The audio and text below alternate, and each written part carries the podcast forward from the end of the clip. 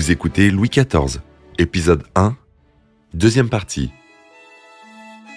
Louis XIV, sa vie durant, va être l'enfant fidèle d'Anne d'Autriche. On connaît sa douleur à la mort de la reine. Françoise Hildesheimer, conservateur général du patrimoine. Et on peut même dire que cette espèce d'amour, de relation euh, qu'il y a entre la mère et le fils va peut-être d'une certaine manière miner sa relation avec Marie-Thérèse, son épouse, dans laquelle il verra toujours quelqu'un de moins brillant, de moins politique que sa mère tant aimée. La reine Marie-Thérèse et sa belle-mère étaient devenues très proches. Quand Anne d'Autriche meurt le 20 janvier 1666, Louis perd une mère qui avait toujours veillé sur lui et la reine sa plus grande alliée à la cour.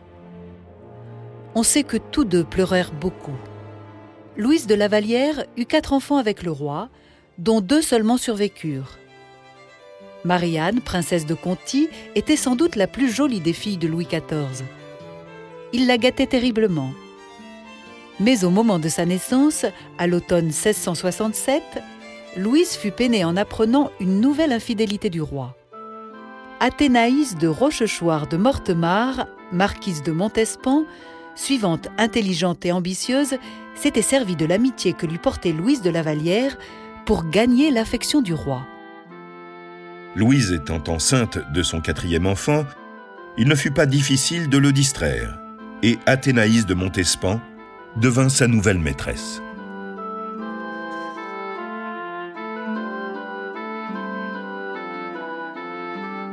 Madame de Sévigné a décrit sa beauté. Louis la trouvait fascinante. Ils n'étaient pas vraiment faits l'un pour l'autre, mais le roi pensait qu'il se devait de conquérir les plus belles femmes de France. Louise était discrète et sa jeunesse s'enfuyait. Elle ne tint pas la comparaison avec l'intrépide et splendide descendante des Mortemart. Louis se lassa d'elle. En 1674, mademoiselle de la Vallière comprit qu'elle avait perdu. Elle se jeta publiquement aux pieds de la reine et implora son pardon. Puis elle prit le voile et entra au couvent chez les carmélites. On espérait qu'Athénaïs ferait de même. Mais il n'en fut rien. Elle invita Françoise d'Aubigné-Scarron, future Madame de Maintenon, une ancienne connaissance de même extraction, pour être gouvernante des bâtards royaux.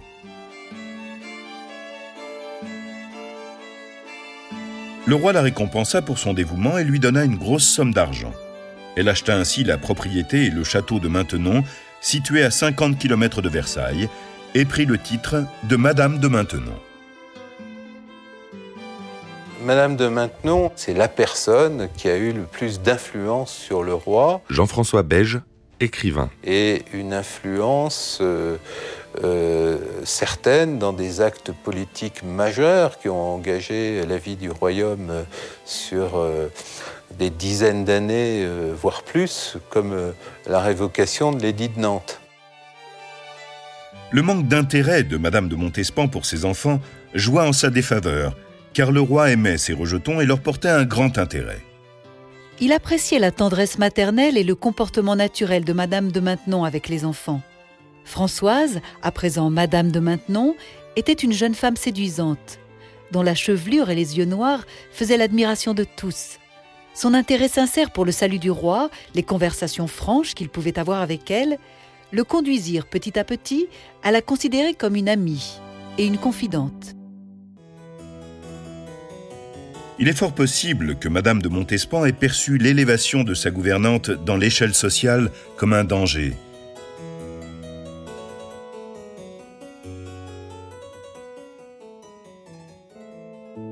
En 1675, après des années d'attaques voilées sur le comportement adultérin du roi, l'Église catholique agit de façon directe. Un prêtre tendit un guet-apens à la maîtresse du roi.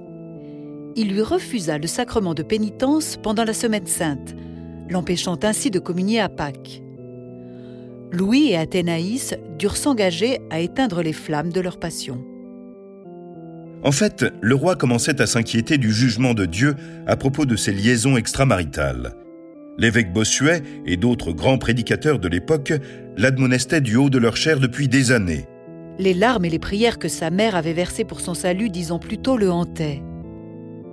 Bossuet et Madame de Maintenon travaillèrent ensemble pour amener le couple à mettre un terme à leur liaison pour des raisons religieuses. De retour de Flandre, de la guerre de Hollande, le roi assura Bossuet qu'il n'avait plus à s'inquiéter puisque Madame de Montespan vivait désormais à Clagny. Oui, sire, répondit Bossuet. Mais Dieu serait, je crois, plus content si Clagny était à 60 lieues de Paris. L'évêque avait raison. Ayant fréquenté quelque temps cette femme irrésistible, il prévoyait qu'il serait difficile au roi de s'en défaire. Louis permit bien vite à Athénaïs de revenir à la cour, en stipulant qu'elle ne pourrait le voir qu'en présence de ses chaperons. Mais ces bonnes résolutions furent bien vite mises à mal, et ils retombèrent dans les bras l'un de l'autre. Les grâces de Madame de Montespan retinrent l'insatiable souverain pendant plus de dix ans. Mais après qu'elle eut mis au monde plusieurs enfants, son poids devint le centre des conversations à la cour, et la passion de Louis pour son épouse secrète arriva à son terme. Il avait alors 40 ans. À l'hiver 1678, qui suivit la guerre de Hollande, l'histoire sembla se répéter. Bien que peu douée intellectuellement, on la disait sotte comme un panier, Angélique de Fontanges, âgée de 18 ans, était la plus grande beauté qu'ait jamais vue la cour. Où êtes-vous? Elle n'eut aucune difficulté à réaliser son ambition de séduire le roi. Il coucha avec elle, dit-on, la première fois qu'il la vit, et tenta de garder cette liaison secrète surtout aux yeux de Madame de Montespan et de Madame de Maintenon. Mais il devint bientôt évident pour tous que le roi était devenu l'esclave de cette jeune beauté.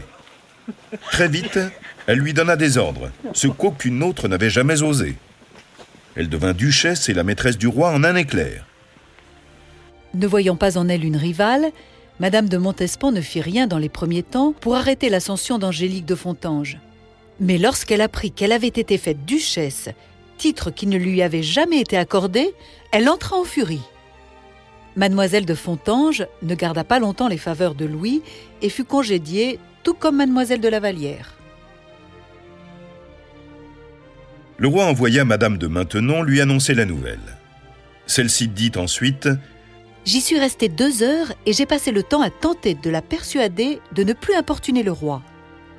Je me souviens qu'elle a répondu avec une certaine vivacité mais madame, vous me dites de quitter cette passion comme s'il s'agissait de quitter une chemise. Elle finit par mourir dans un couvent à l'âge de 20 ans.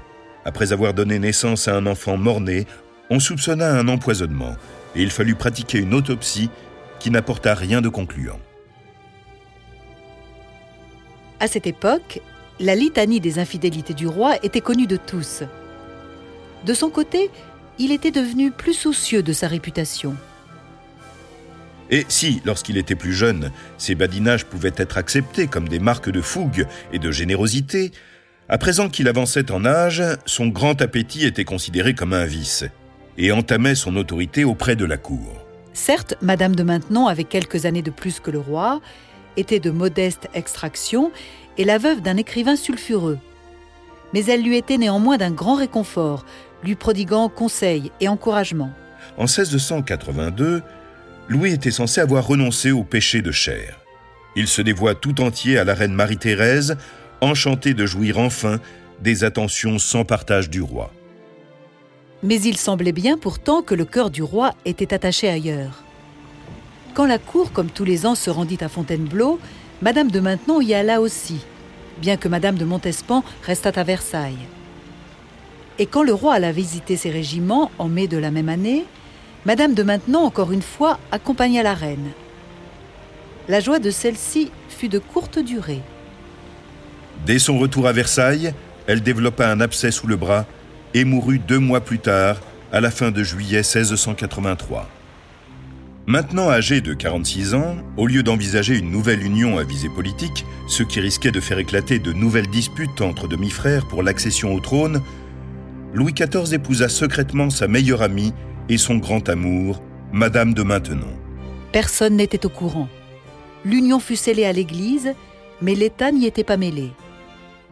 La question du salut de son âme étant résolue, Louis promit à Françoise de lui être fidèle, mais elle ne deviendra jamais reine de France. Il n'aura plus d'autre maîtresse. Les aventures amoureuses font désormais partie d'une époque révolue. En choisissant Madame de Maintenon, Louis marque des points sur le plan politique. Il gagne une autorité religieuse nouvelle auprès de la cour et a maintenant à son côté une compagne loyale qui lui rappelle très fort le modèle maternel. Après ce mariage, les préceptes religieux furent observés avec plus de rigueur, et le roi mena une vie privée marquée au sceau de la vertu, comme on le lui prêchait depuis si longtemps.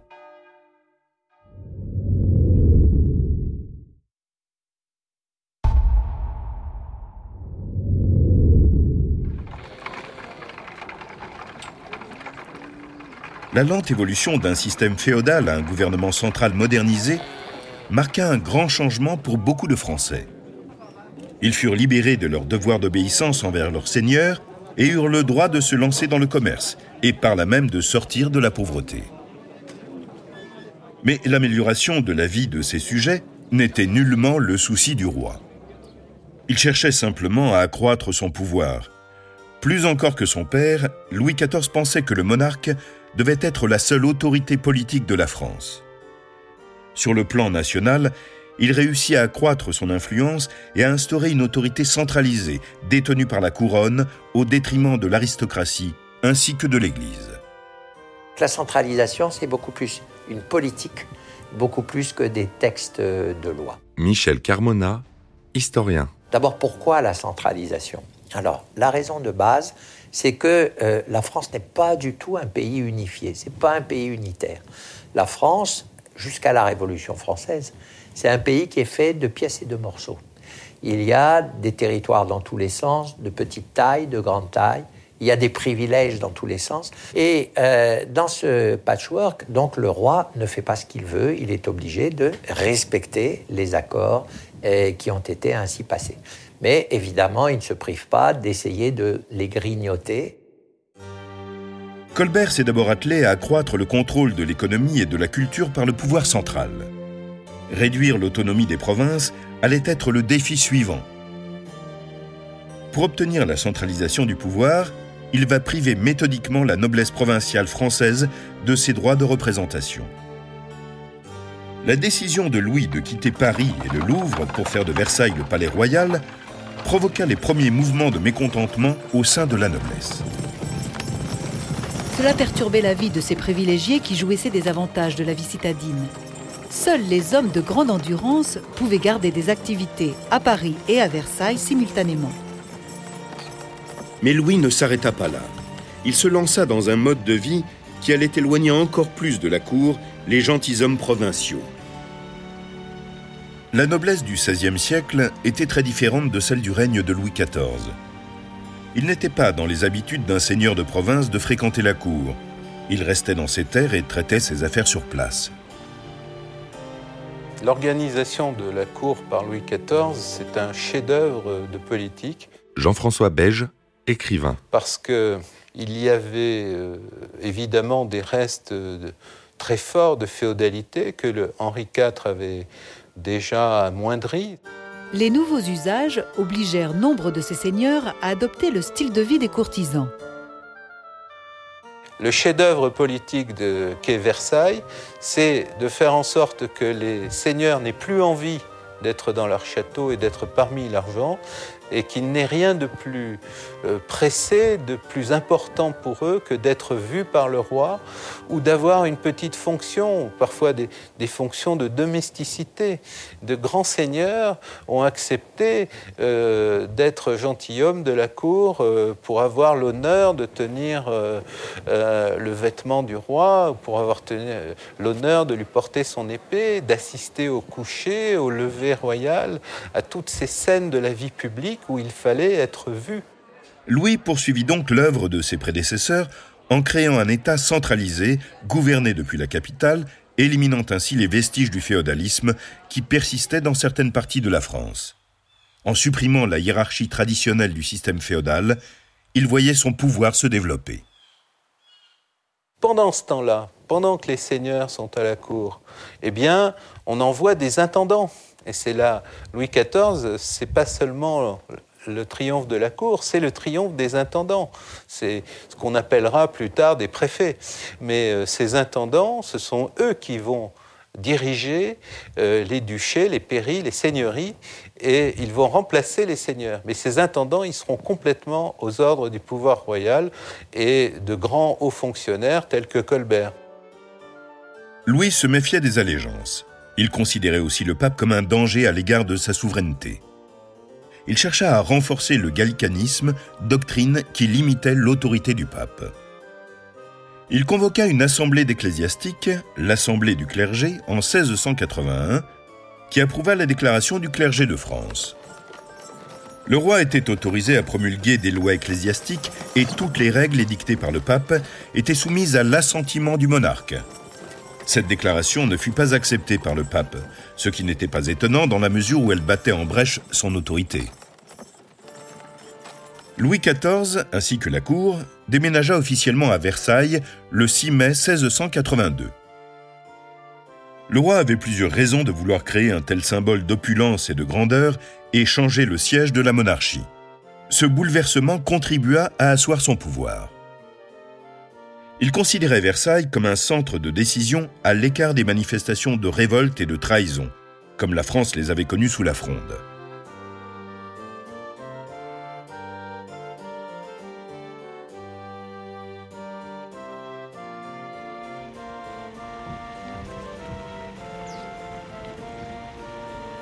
Dans ce lieu entièrement sous contrôle, les nobles considéraient comme un honneur, voire un privilège, de dîner à la table du roi ou de porter le chandelier qui allait l'éclairer. Ils n'étaient plus en mesure d'exercer aucun pouvoir ou de créer des troubles. Nous avons beaucoup d'informations sur la cour de Louis XIV grâce au duc de Saint-Simon, ami de longue date du roi, et à la seconde femme de monsieur, frère du roi, la princesse Palatine ils nous rendent compte de façon plus utile des mœurs de la cour que l'historien entretenu par le pouvoir, l'auteur dramatique préféré du roi, Jean Racine. Les écrits de la marquise de Sévigné constituent aussi une source intéressante. Cette intellectuelle, belle et charmante, était souvent invitée aux fêtes royales et tenait une correspondance très libre où elle décrivait les événements de la cour. La beauté du roi déclinait, mais sa présence, pleine d'autorité, ne faisait que grandir. À Versailles, Louis XIV développa l'art du spectacle dans toute sa magnificence. Mais il faut aussi y voir la marque d'une stratégie très étudiée. Le roi ne cherchait pas seulement à impressionner ses sujets. À cette époque, les rois avaient l'habitude, dans toute l'Europe, de vider les coffres de l'État pour bâtir des châteaux de plus en plus vastes. Comme en toute chose, Louis XIV poussa cette stratégie à l'extrême la façade avait une importance capitale, d'un point de vue figuratif et littéral. En fait, la splendeur affichée de Versailles était plus importante que le caractère pratique de sa conception ou le confort de ses habitants. Quand on dit au roi que les feux refouleraient de la fumée à l'intérieur du bâtiment si l'on n'agrandissait pas les cheminées sur les toits, il choisit de supporter cet inconvénient plutôt que d'altérer l'ordre extérieur et la symétrie de son château.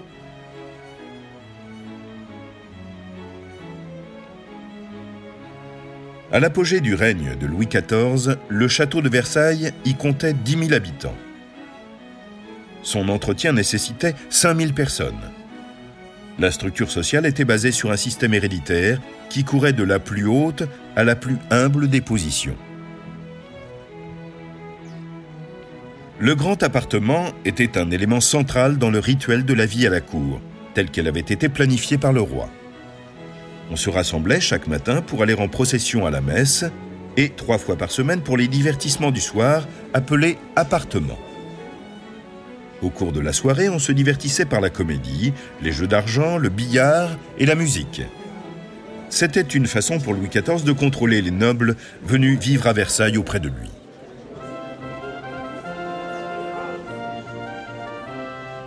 Fontainebleau était la plus charmante des résidences royales et le seul palais où Louis ne fit pas exécuter de transformation majeure. Il aimait se retirer de temps à autre avec sa cour dans ce château ancien et romantique, particulièrement pendant la saison de chasse. Marly, la maison de plaisir de Louis XIV, avait été conçue pour que le roi puisse se détendre, échapper à la vie de la cour et mener la vie d'un simple gentilhomme campagnard pour quelques jours. À Marly, on oublia l'étiquette. Aussi, les invitations étaient-elles très convoitées. Et pour ceux qui avaient la chance d'y être invités, Louis était un hôte généreux. On note dans le caractère du roi Soleil certaines contradictions intéressantes. Il était presque trop poli et observait avec rigueur tout ce que lui imposait l'étiquette. Mais il pouvait aussi être brutal avec ses gens et se plaisait même parfois à humilier les autres. Au premier abord, cela semble contradictoire, mais ces traits concourent tous au même résultat. Louis a toujours eu pour but de s'élever un piédestal de plus en plus haut afin que chacun puisse l'admirer. On peut donc penser que ses bonnes manières affichées et ses gestes brutaux de domination lui permettaient, dans un cas comme dans l'autre, d'inspirer le respect. Pour ce qui est de l'État, Louis plaça toujours son devoir au-dessus de ses sentiments personnels. En 1679, quand il apprit que le roi Charles II d'Espagne était en état de se marier, il voulut immédiatement empêcher qu'un Autrichien gagne l'appui de l'Espagne et offrit rapidement en mariage la fille préférée de son frère Philippe, Marie-Louise d'Orléans. C'était une jeune femme charmante. Elle fut terrifiée à cette nouvelle.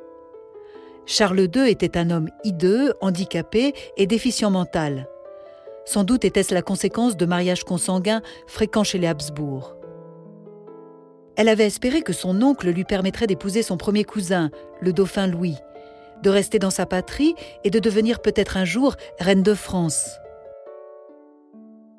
Bien que le roi eût beaucoup d'affection pour la fille aînée de son frère, une alliance avec son fils n'était pas le meilleur usage qu'on pouvait tirer de son rang de seconde dame du royaume. Louis gardait le dauphin pour conclure une alliance avec l'Allemagne. Avant son départ, la jeune fille l'implora de ne pas l'obliger à partir. Mais Louis demeura imperturbable. Il attendait d'elle qu'elle accepte son destin et remplisse son devoir d'envoyer de la France. Marie-Louise ne remit jamais le pied sur le sol natal. À la cour d'Espagne, elle tomba dans une profonde dépression et mourut dix ans plus tard, à l'âge de 26 ans. Les décisions politiques de Louis ne témoignaient pas toujours d'un jugement solide, mais le devoir dynastique des membres de la cour dépendait clairement de son autorité, et dans ce domaine, il était entièrement dévoué au bien de son État. Lorsqu'il déplaçait la cour de Versailles à Fontainebleau ou Marly, ou l'emmenait sur les champs de bataille, il ajoutait aux tensions existantes en obligeant la reine à partager sa voiture avec une, deux ou trois de ses maîtresses. Il les forçait également à voyager alors qu'elles étaient malades ou enceintes, malgré les avis des médecins. Était-ce en raison de sa propre constitution que Louis ne comprenait pas les difficultés de son entourage? Car il jouissait d'une santé robuste. Il était très rarement malade. Il aimait être dehors, même durant les hivers les plus rudes, et insistait pour que les fenêtres de sa voiture soient toujours ouvertes. Madame de Maintenon devait se blottir sous des couvertures pour ne pas attraper mal, car il aimait que les fenêtres de sa chambre soient grandes ouvertes, même en hiver. L'énergie de Louis était encore intacte au milieu de sa vie. Connu pour son comportement glouton, il gardait un appétit d'ogre. La princesse palatine, la femme de son frère, raconte comment elle a souvent vu le roi dévorer un faisan entier et une perdrix après quatre assiettes de différentes soupes, un grand plat de salade, deux grandes tranches de jambon, du mouton à l'ail avec de la sauce, un plateau de gâteau sucré et, par-dessus le tout, un fruit et des œufs durs. Malheur aux courtisans obligés d'accompagner le roi. Et bien que celui-ci souffrit d'une goutte douloureuse qui le clouait parfois dans un fauteuil roulant, il continua à tirer et à chasser jusqu'à un âge avancé, même s'il lui fallait utiliser une petite voiture pour cela. Louis n'était ni ignorant ni insensible. Il était capable d'éprouver une grande tristesse et de l'empathie, mais le rôle de roi soleil exerçait sur lui une pression incroyable.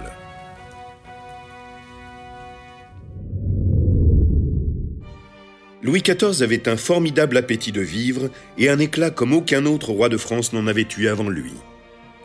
Au milieu de sa vie, et après beaucoup de luttes intérieures, il résolut le conflit intime qui menaçait son salut. Il réussit à concentrer tous les pouvoirs, tout en maintenant habilement la noblesse sous son contrôle et en s'éloignant du dangereux Paris.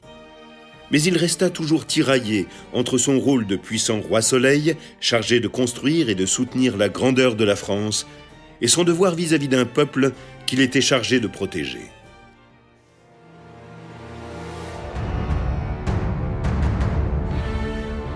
Vous venez d'écouter Roi de France. Si vous avez aimé ce podcast, vous pouvez vous abonner sur votre plateforme de podcast préférée et suivre Initial Studio sur les réseaux sociaux. Roi de France est un podcast coproduit par Initial Studio et Merapi, adapté de la série documentaire audiovisuelle éponyme produite par Merapi. Cet épisode a été écrit par Thierry Bruand et Dominique Mougenot. Il a été réalisé par Dominique Mougenot. Production exécutive du podcast Initial Studio. Production éditoriale Sarah Koskiewicz et Mandy Lebourg, assistée de Sidonie Cotier. Montage Camille Legras. Avec la voix de Morgane Perret.